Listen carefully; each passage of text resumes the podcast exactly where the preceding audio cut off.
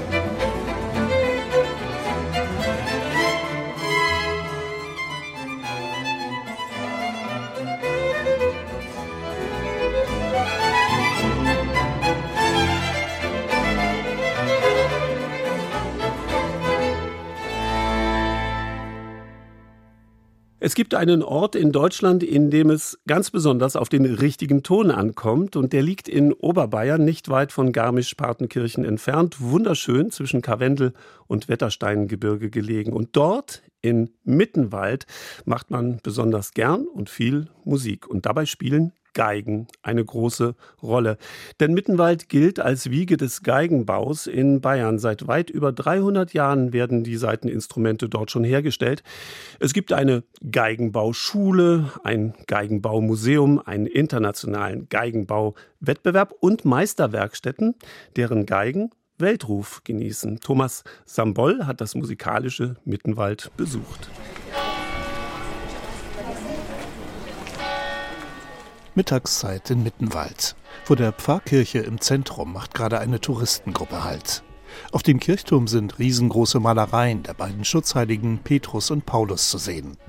Die Besucherinnen und Besucher interessieren sich aber vielmehr für die kleine Metallstatue, die direkt davor auf einem Marmorsockel thront. Ist die Nähe zu den Heiligen Zufall?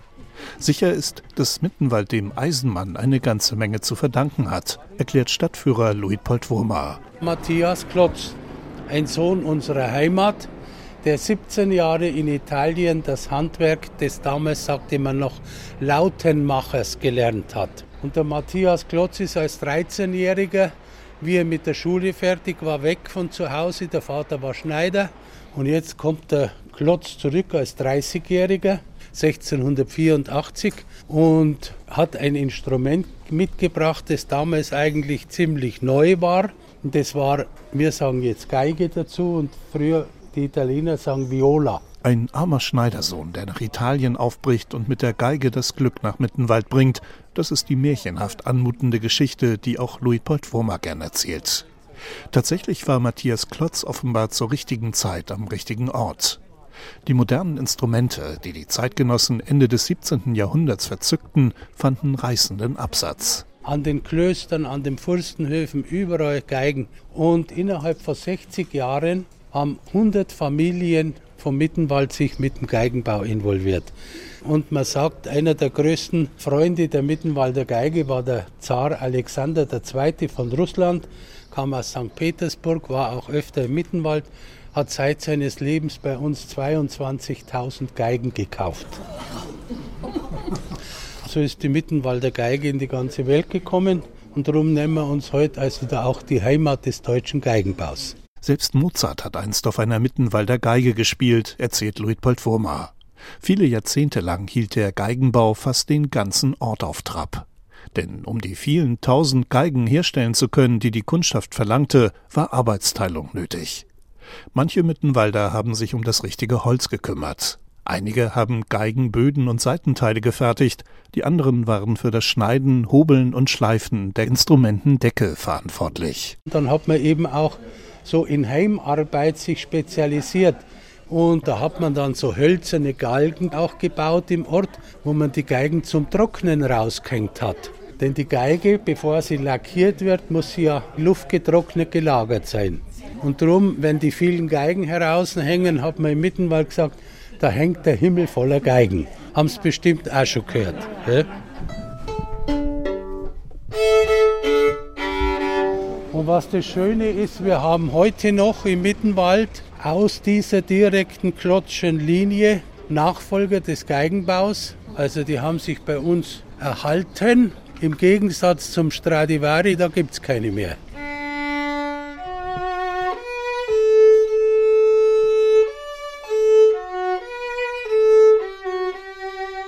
So ein alter Verwandter von Matthias Klotz wohnt nur ein paar Gassen weiter von Pfarrkirche und Denkmal entfernt, im Gries, dem ältesten Ortsteil von Mittenwald, bekannt für seine vielen mittelalterlichen Gebäude und bunt bemalten Hausfassaden. Hier hat Anton Sprenger seine Werkstatt, denn er ist, na klar, wie sein berühmter Vorfahre Geigenbaumeister. An seiner Tür steht jedoch Antonio Stradivari, also der Name des Mannes, der mit seinen Geigen im Gegensatz zu Zeitgenosse Klotz weltberühmt wurde.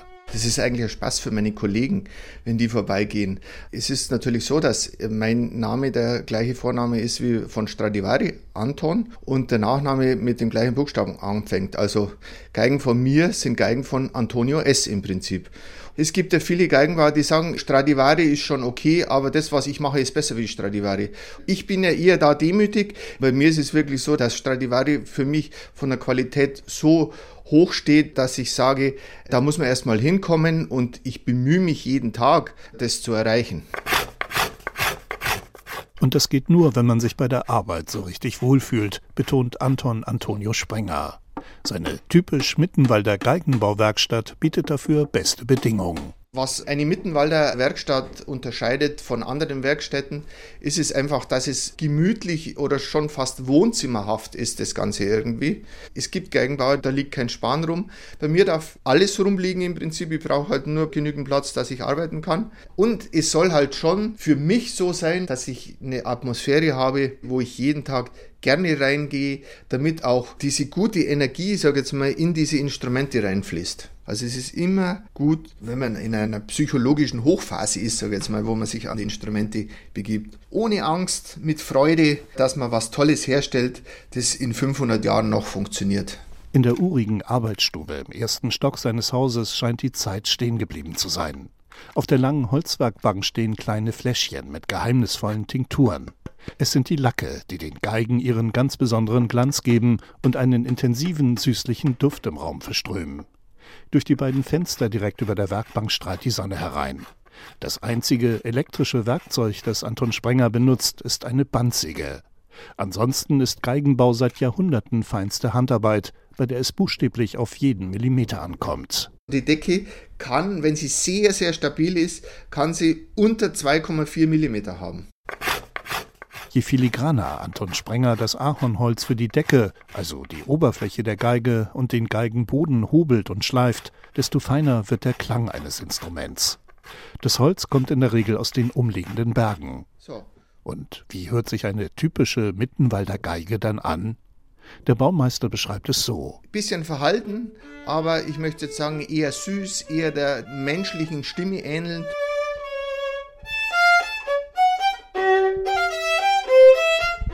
Und bei Stradivari war es beispielsweise so, der war im Prinzip seiner Zeit voraus. Die Konzertsäle wurden größer, die Geige musste lauter werden, das Ganze wurde sehr, sehr virtuos.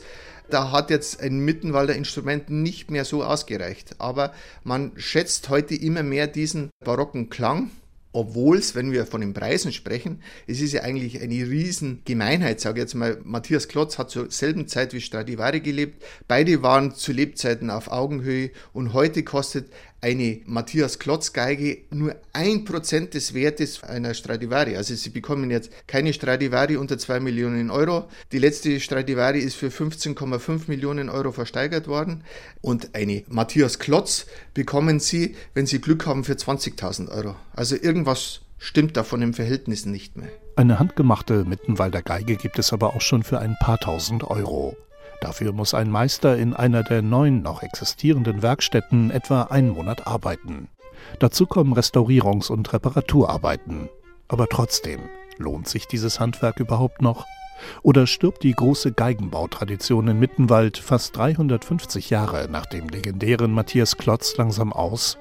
Sein Nachfahre Anton Sprenger sieht es so. Es wird immer schwieriger. Und es werden natürlich immer weniger, das ist klar, weil die weißen Flecke in Deutschland und in der Welt, wo es keine Geigenbauer gibt, wo man sagt, es rentiert sich, dass wir nach Mittenwald fahren, die werden natürlich immer kleiner. Das ist völlig klar. Ich will mich jetzt aber nicht beschweren.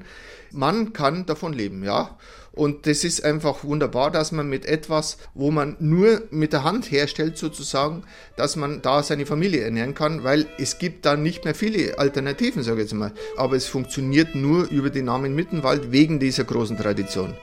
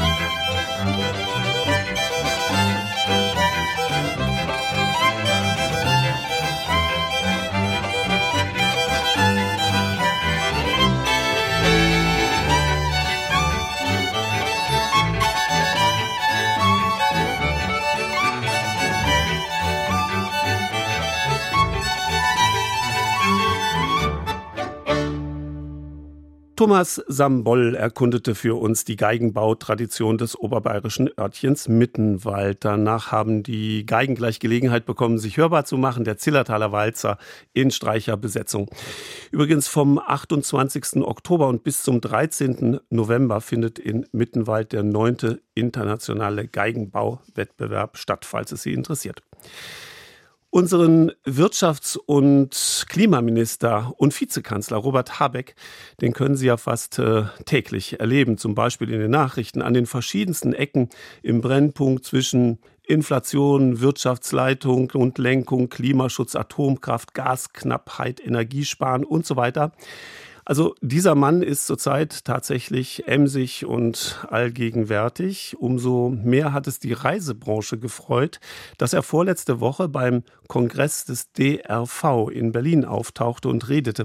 DRV, das ist der Deutsche Reiseverband. Darin sind alle Anbieter und Dienstleister der Branche zusammengeschlossen und die haben sich in Berlin Gedanken gemacht äh, darüber, wie es um das Reisen, das Reiseverhalten und die Reisewirtschaft so steht. Und dazu war eben Robert Habeck eingeladen. Er hielt eine schwungvolle und gleichzeitig nachdenkliche Rede. Und daraus habe ich Ihnen ein paar Passagen zusammengestellt. Ich denke, es lohnt sich zuzuhören, was ihm, Robert Habeck, bewegt, wenn er sich mit dem Thema Reisen beschäftigt. Wir haben Krieg in Europa und das Gegenbild von Krieg ist Weltoffenheit, ist Toleranz, ist Erfahrung miteinander und nicht gegeneinander zu sammeln. Und ich glaube, das wissen Sie alle als die Fachleute, ich kann es für mich persönlich sagen, nie wird der Horizont so geweitet, als wenn man Erfahrungen woanders sammelt. Das woanders muss nicht zwingend das weiteste Ausland sein, es kann auch nur der benachbarte, das benachbarte, der benachbarte, Bundes, das benachbarte Bundesland sein. Aber den Horizont zu verändern, den Horizont zu erweitern, das ist im Grunde das Gleiche. Was ich versuche zu sagen ist, dass Krieg und Reisen ungefähr das Gegenteil voneinander ist. Und dass, wenn wir über Werte reden, bestimmte Kulturnormen unseres Alltags an Wert gewinnen.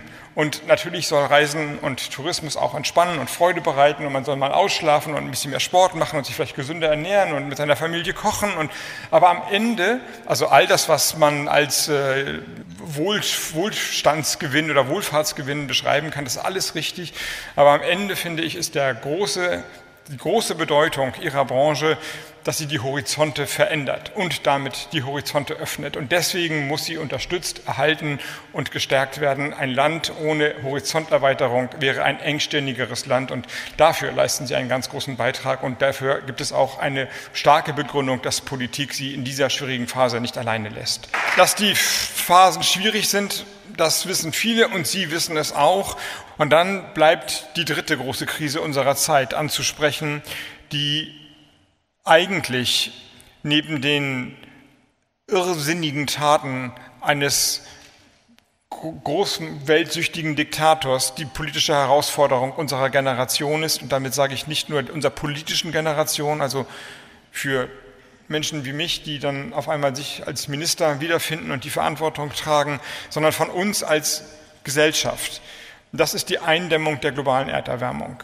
Und ich glaube, dass das Sinn macht, gerade hier in diesem Kreis darüber zu reden, weil natürlich Reisedestinationen selbst sich verändern und mit einer gewissen Wahrscheinlichkeit sich nicht zum Besseren verändern werden. Anstieg von Meeresspiegeln bedroht die Küstenstädte, Hitze in den südeuropäischen, süddeutschen, ja selbst norddeutschen Regionen wird auch Urlaubsverhalten, Reiseverhalten verändern, verändern müssen.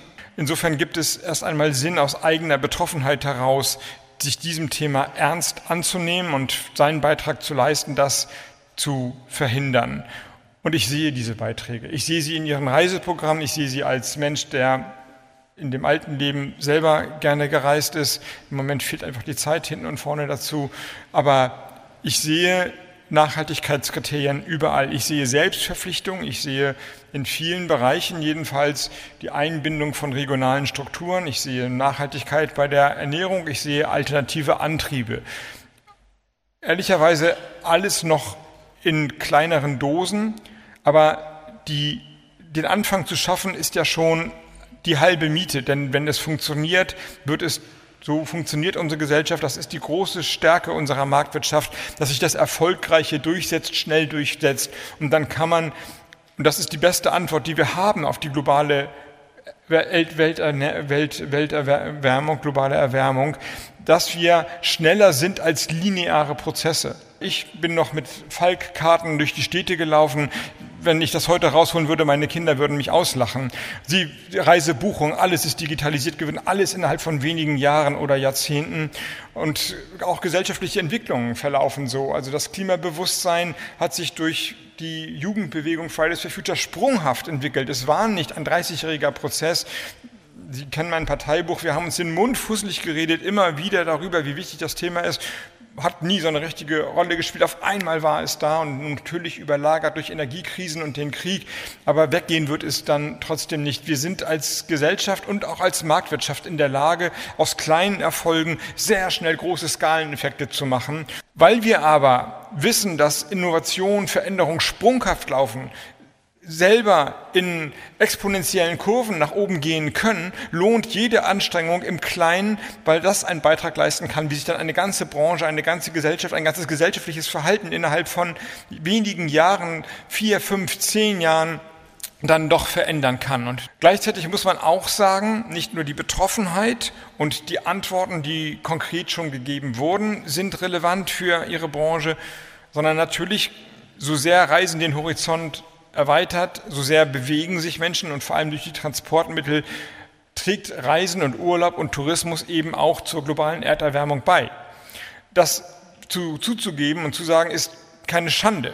Das Leugnen wäre eine Schande, denn die, der Beitrag zur globalen Erderwärmung in anderen Formen, auch in der Politik, fragen Sie mich nicht nach meiner CO2-Bilanz, nachdem ich Minister bin, ist einfach zuzugeben.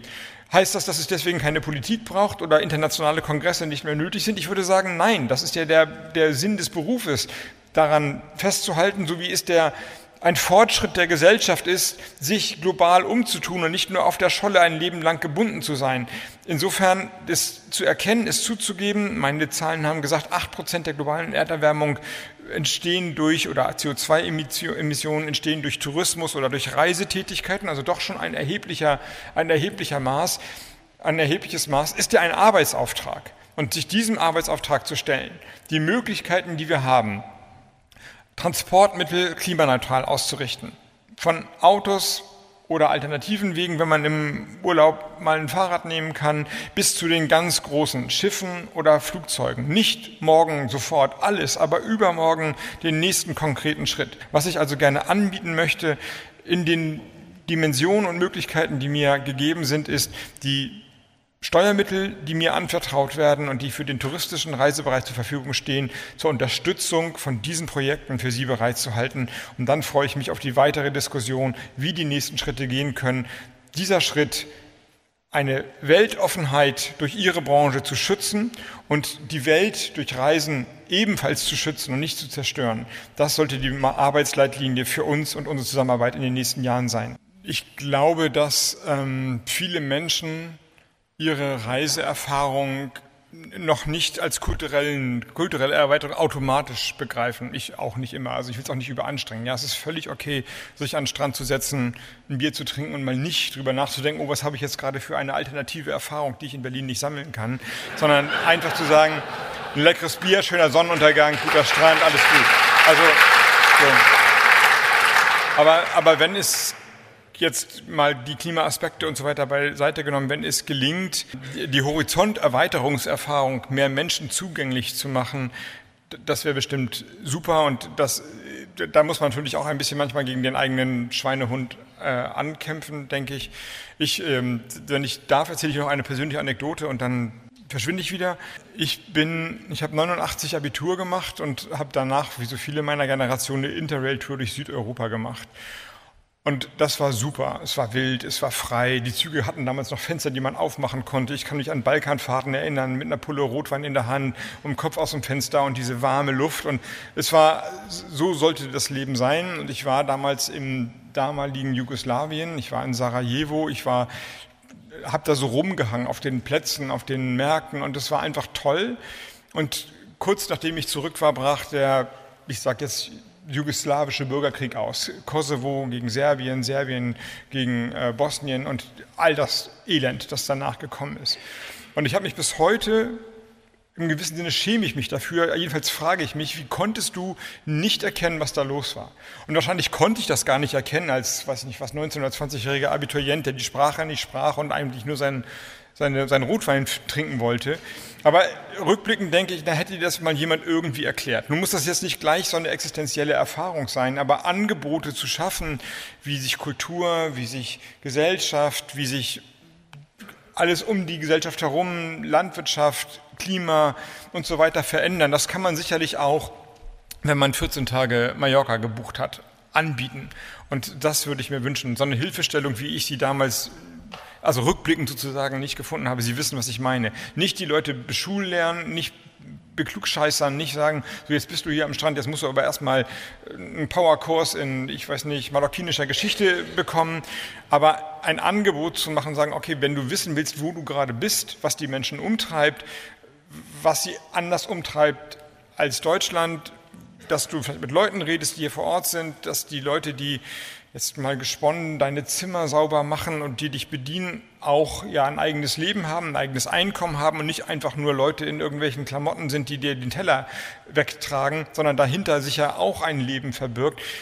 Das finde ich super. Und ich glaube, dass das sind nachher auch die Momente, die man mit aus Reisen nimmt, neben Bier im Sonnenuntergang. Das ist alles gut. Ja, aber dass man, dass man Menschenbegegnungen schafft, leicht gesagt, schwer gemacht, aber wenn, wenn wir nur das Leichte machen würden, würden wir nicht vorankommen. Sie wissen schon, wie das zu tun ist. Soweit Vizekanzler Robert Habeck mit Auszügen aus seiner Rede vor dem Deutschen Reiseverband in Berlin. Begegnung war ja ein Stichwort äh, da gerade. Begegnung wollen auch wir herstellen hier in den Reisenotizen. Denken wir darüber nach, womöglich mit Francesco de Gregori, italienischer Liedermacher. La Storia im Text heißt es und die Menschen weil es die Menschen sind, die Geschichte machen, wenn es darum geht zu entscheiden und loszugehen, haben alle aufgeschlossene Augen, weil alle wissen, was es zu tun gibt. La storia siamo noi, nessuno si senta offeso. Siamo noi questo prato di aghi sotto il cielo. La storia siamo noi, attenzione, nessuno si senta escluso. La storia siamo noi. Siamo noi queste onde nel mare, questo rumore che rompe il silenzio, questo silenzio così duro da masticare. E poi ti dicono tutti sono uguali, tutti rubano nella stessa maniera. Ma è solo un modo per convincerti a restare chiuso dentro casa quando viene la sera. Però la storia non si ferma davvero davanti a un portone la storia entra dentro le stanze, le brucia, la storia dà torto e dà ragione, la storia siamo noi.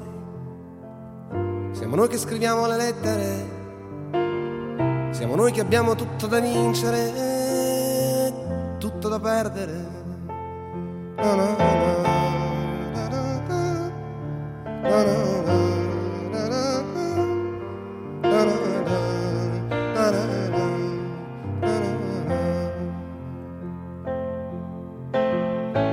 poi la gente, perché è la gente che fa la storia, quando si tratta di scegliere di andare, te la ritrovi tutta con gli occhi aperti che sanno benissimo cosa fare. Quelli che hanno letto un milione di libri e quelli che non sanno nemmeno parlare.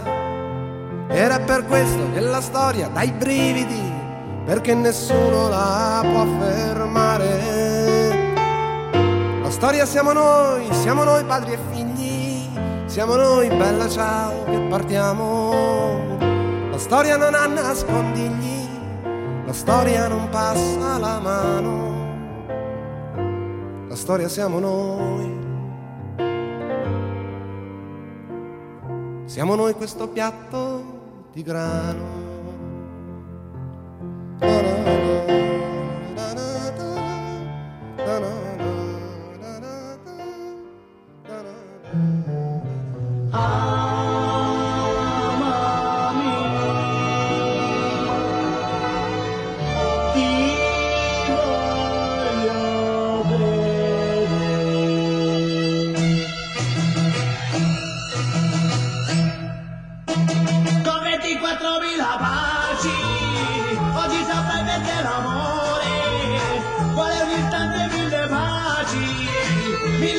siamo da allora, con 24.000 baci, felici corrono le ore, tu un giorno splendido perché, ogni secondo bacio a te, dette bugie meravigliose, frasi d'amore appassionate, ma solo baci chiedo a te. 24.000 baci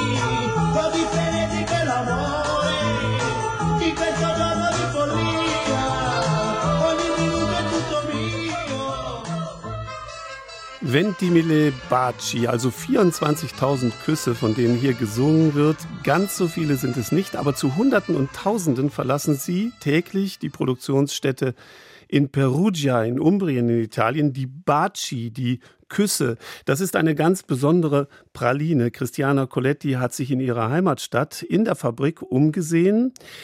Sie wird jetzt mit uns ein wenig auf Reisen gehen in die Vergangenheit und in die Gegenwart der Baci, dieser süßen Schokopralinen. Baci per te, baci per te, baci per te. Più dolce cosa no, non c'è. È un piacere offrirli. È un piacere riceverli. Ovunque c'è amore, c'è un bacio perugina. Überall, wo es Liebe gibt, gibt es ein Bacio Perugina. So heißt es in diesem Karussello, wie die Fernsehwerbung in den 50er und 60er Jahren in Italien genannt wurde. Das ist eins der ersten Karussello über die berühmten Pralinen aus Perugia, Umbrien. Die Baci, zu Deutsch Küsse, sind mit der Geschichte meiner Heimatstadt Perugia eng verbunden. 1922, also vor 100 Jahren, wurden die Baci in Perugia von Luisa Spagnoli erfunden, eine der visionärsten und genialsten Unternehmerinnen Italiens, sowohl als Modeschöpferin wie auch als Gründerin der Süßigkeitenfabrik La Perugina. Zusammen mit Giovanni Buitoni, ihrem Geschäftspartner, entwickelte sie diese Pralinen, die heute noch sehr begehrt sind. Maria Cristina Mencaroni, Leiterin des Museo Storico della Perugina. Bacio Perugina nasce come la, la migliore delle idee, cioè nasce da un problema che diventa una grande opportunità. Das Bacio Perugina wurde aus einem Problem geboren, das sich als große Chance erwies. Luisa Spagnoli, die Gründerin unseres Unternehmens, beschäftigte sich damals mit neuen Kreationen, aber auch mit der Herstellung und den Produktionskosten. Sie stellte fest, dass eine große Menge zerkleinerter Haselnüsse aus anderen Pralinenproduktionen immer übrig blieb. Um diese Haselnussreste zu verwerten, erfand sie einfach eine neue Praline.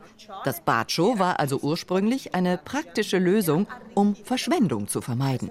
Questo è un cioccolatino di recupero, è un espediente per evitare gli sprechi, non eh, vedendo immediatamente il potenziale che aveva questa nuova creazione. Am Anfang unterschätzte Luisa Spagnoli das Potenzial dieser Praline. Aufgrund ihrer unregelmäßigen Form gab sie ihr den Namen Cazzotto, Faustschlag. Ein ziemlich frecher Name für die damalige Zeit. Italien war noch ein Land, in dem Schokolade als Inbegriff von Luxus galt. Der Name Faustschlag sei zu gewalttätig und unpassend für ein Geschenk, meinten Luisas Partner Giovanni Buitoni und der Kreativdirektor Federico Seneca. Wenn man in einen Laden voller Perugina geht, sollte man lieber um ein Bacio, also um einen Kuss bitten, lautete ihre Argumentation. Vom Kreativdirektor Federico Seneca stammte auch die Idee mit den kleinen Liebeszettelchen, in die jede Praline eingewickelt ist. Aber woher kam seine Idee? Battimi vicino con la bobo, bocca piccolina, dammi tan tan tanti baci quantità. La la la la la la la la. Presentare dei prodotti nuovi accompagnati con dei bigliettini affettuosi, questa era la modalità di comunicazione. Es war eine Art der Kommunikation zwischen den beiden Partnern Giovanni Buitoni und Luisa Spagnoli, zwischen denen eine große Liebesgeschichte entstanden war. Buitoni selbst erzählt in seiner Biografie, dass Luisa ihm das erste Bacio Perugina mit einer auf einem Zettelchen geschriebenen Liebesbotschaft überreichte. Luisa hatte die Angewohnheit, ihrem Liebhaber Liebesbekundungen zu hinterlassen. Es ist wahrscheinlich, dass Seneca während seines Arbeitstages hier und da diese kleinen Zettel mit liebevollen Sätzen fand, die Idee aufgriff und beschloss, das Liebeszettelchen zu einem festen Bestandteil dieser Praline, dieses Gefühlsboten zu machen. Ihre romantische Liebesgeschichte ist nicht der einzige Grund, warum die Erfinderin der Baci Perugina legendär geworden ist. Als die Arbeiter während des Ersten Weltkriegs an der Front waren, hatte sie ca. 300 Frauen eingestellt. Aber nach dem Ende des Krieges, als die Männer nach Perugia zurückkehrten, standen diese Frauen vor dem Dilemma, sich entweder für die Arbeit in der Fabrik oder für die Familie entscheiden zu müssen. Maria Cristina Mencaroni. Im Jahr 1919 sieht Luisa die Unentschlossenheit der Arbeiterinnen Sollen sie ins Familienleben zurückkehren und sich um ihre Kinder kümmern? Sollen sie überhaupt Kinder bekommen oder besser weiter arbeiten? Luisa zögert nicht. Sie gründet für ihre Arbeiterinnen eine Kinderkrippe und hilft ihnen so, den Zweifel an ihrer Berufung zu überwinden. Sie dürfen Mutter und Arbeiterin sein. Vor 100 Jahren war das keine Selbstverständlichkeit. Damals gab es den Begriff Wohlfahrt überhaupt nicht. La, la, la,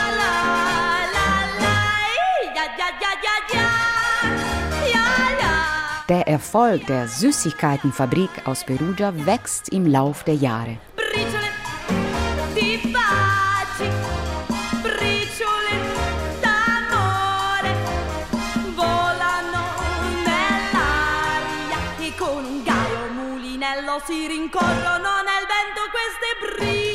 1939 eröffnete la Perugina einen Laden in New York.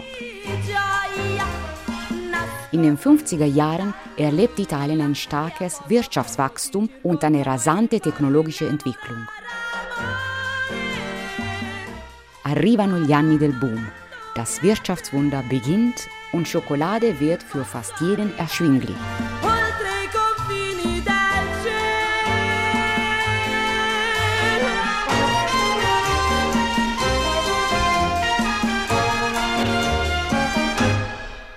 La Perugina ha il piacere di presentare Frank Sinatra.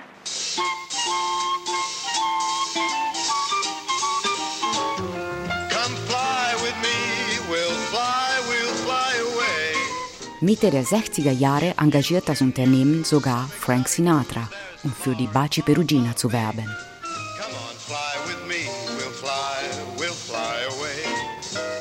In denselben Jahren wird eine größere Fabrikhalle am Rande von Perugia eröffnet. Um die 5600 Einwohner arbeiten dort. Der neue Stadtteil San Sisto entsteht.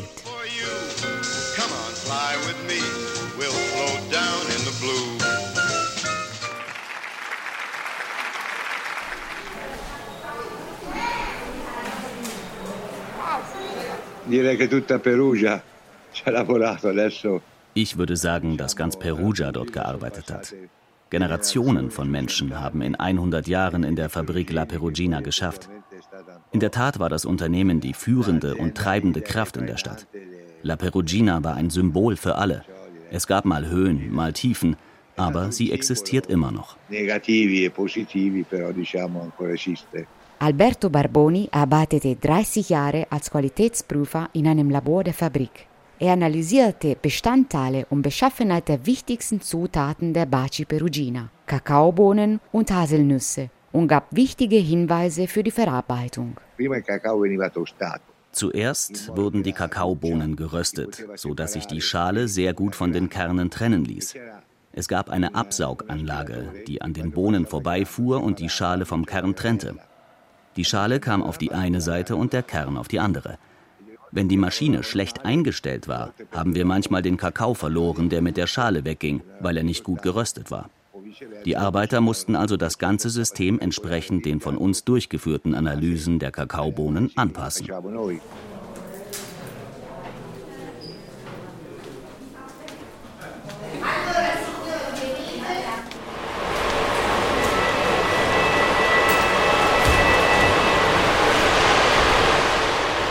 Bei meinem letzten Rundgang in der Fabrik La Perugina konnte ich von der Faszination der Kakaobearbeitung wenig spüren. Auch wenn dort heute um die 700 Mitarbeiter tätig sind, wirkten die Hallen in meinen Augen wie eine von Maschinen bevölkerte Wüste.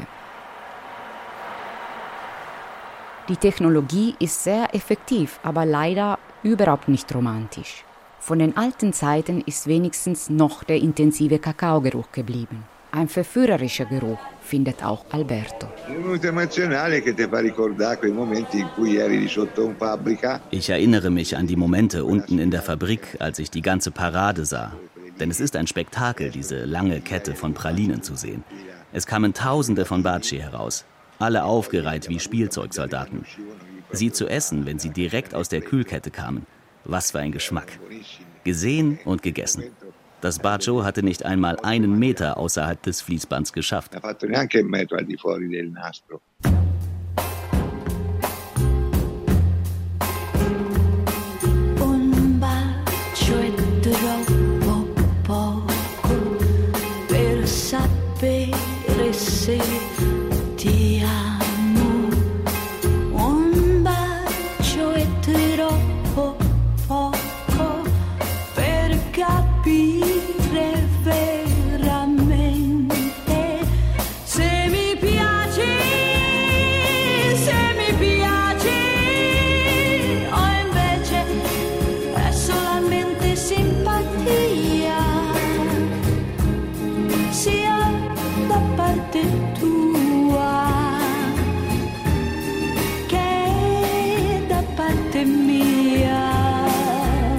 Heute gehört La Perugina einem oft kritisierten Weltkonzern, der kaum etwas mit den Perugini und der Geschichte ihrer Stadt zu tun hat. Wichtig ist, dass es die Baci noch gibt, meinen die meisten. Wichtig ist, dass wir nicht vergessen, woher sie kommen, meine ich.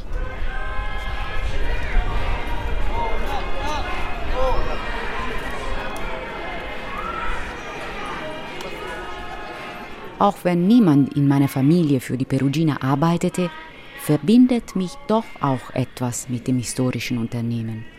Die Erinnerungen meines Vaters, als er ein Kind war. Erano gli anni 50 particolari. Ancora le nonnine dovevano mettere insieme il- pranzo con la cena, che era una fatica. Figurati se andava. In den 50er Jahren wussten die Frauen nicht, wie sie Mittag- und Abendessen zusammenstellen sollten. Das Leben war ein Kampf. Die einzige Freude waren die Feste und der sonntägliche Spaziergang durch das Viertel voller Girlanden. Jeder war bestrebt, die schönste Dekoration zu haben. Die Vorbereitungen waren wunderbar. Alle waren damit beschäftigt. E la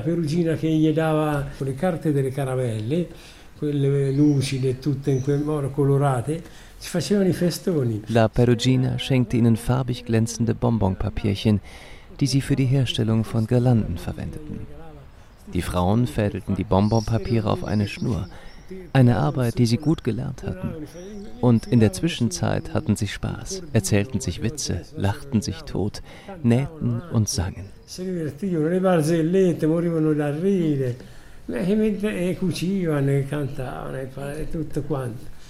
Und dann kam der Tag des Festes, mit all den Girlanden, die das Fest beleuchteten und ihm eine Seele gaben. Es war wunderschön. Die Geräusche, die Klänge. Und dann kam noch die Banda dazu. So waren die Feste. Era bello, era la banda e via. Queste erano le feste.